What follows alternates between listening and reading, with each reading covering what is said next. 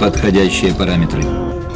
Мне нужна ваша одежда, ботинки и мотоцикл. Ты забыл сказать «пожалуйста». Провожают по уму, но встречают-то по одежке. Программа о настоящей мужской моде с Евгением Лешковым «Мир Денима». Программу представляет магазин «Зефир». Магазин, где мужчинам комфортно. Здравствуйте, вы слушаете Моторадио, у микрофона Александра Ромашова. Сегодня у нас в гостях основатель магазина «Зефир» Евгений Лешков. Здравствуйте, Евгений. Здравствуйте.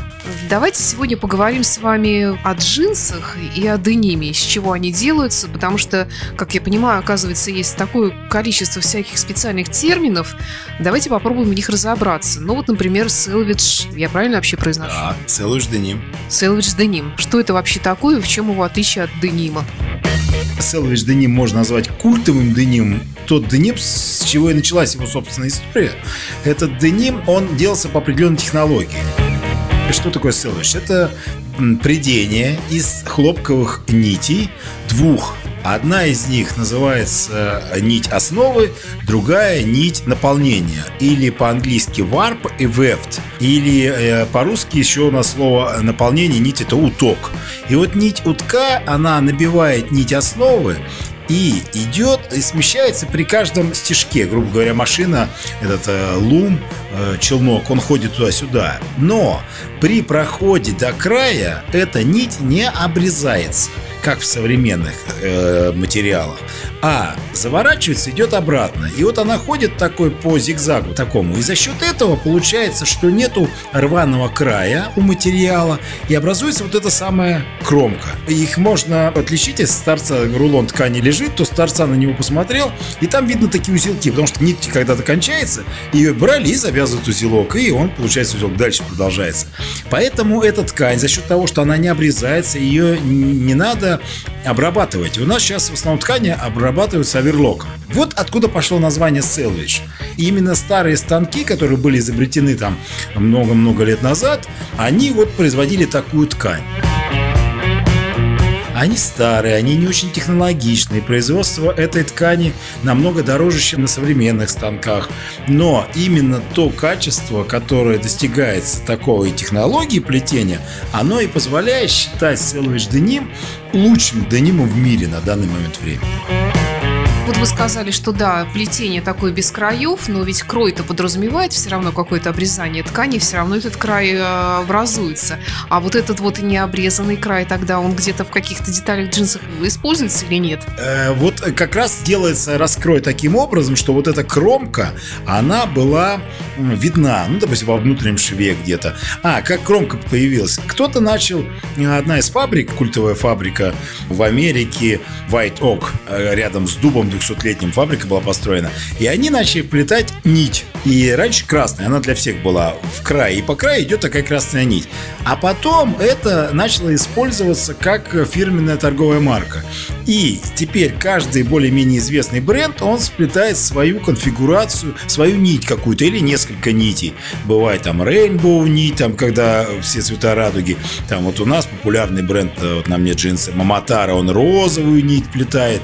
Допустим, вот э, один канадский бренд Naked and Famous, они, у них 10 лет было в фирме, и они сделали 10 цветов в кромке. И в итоге целая там прям красивая-красивая кромка. Это стала отличительная черта уже такая красивая. И старается их не обрезать, то есть край этот используется, потому что это такой, ну, эстетство своеобразное. Это вот есть еще множество понятий, помимо селвидж деним, есть еще такие вещи, как слаби деним, тяжелый деним. Если честно, впервые слышу такое. Ну, слаби деним это структурный, по-русски говоря.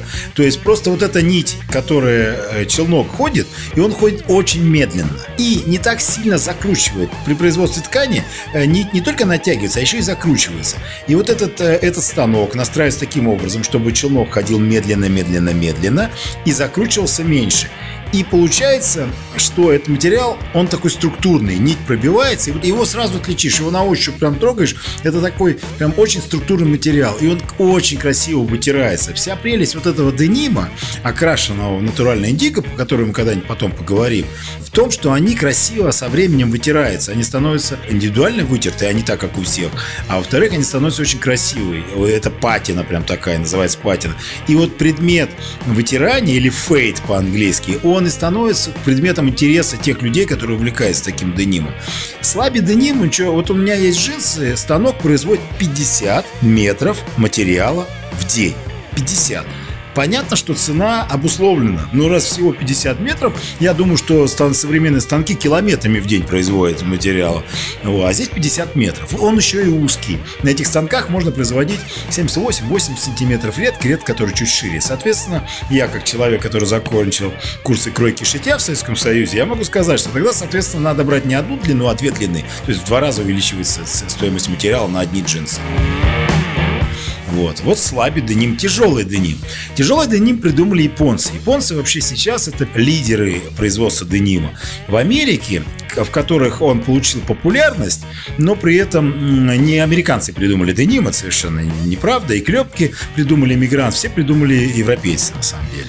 Иммигранты из России в том числе, если в одной из программ поговорим об этом. Так вот, а у американцев в основном не тяжелый деним, он весом 12, 13, 14 унций. Э, унции – это вес э, на квадратный ярд, сколько весит материал в унциях. А японцы придумали тяжелый деним. Вот самый тяжелый деним, который вроде как тяжелее не был, это 32 унции. Его производит э, компания канадская из японского материала. Вот мне ко мне сейчас едут, в ближайшее время будут одни, они их не продают.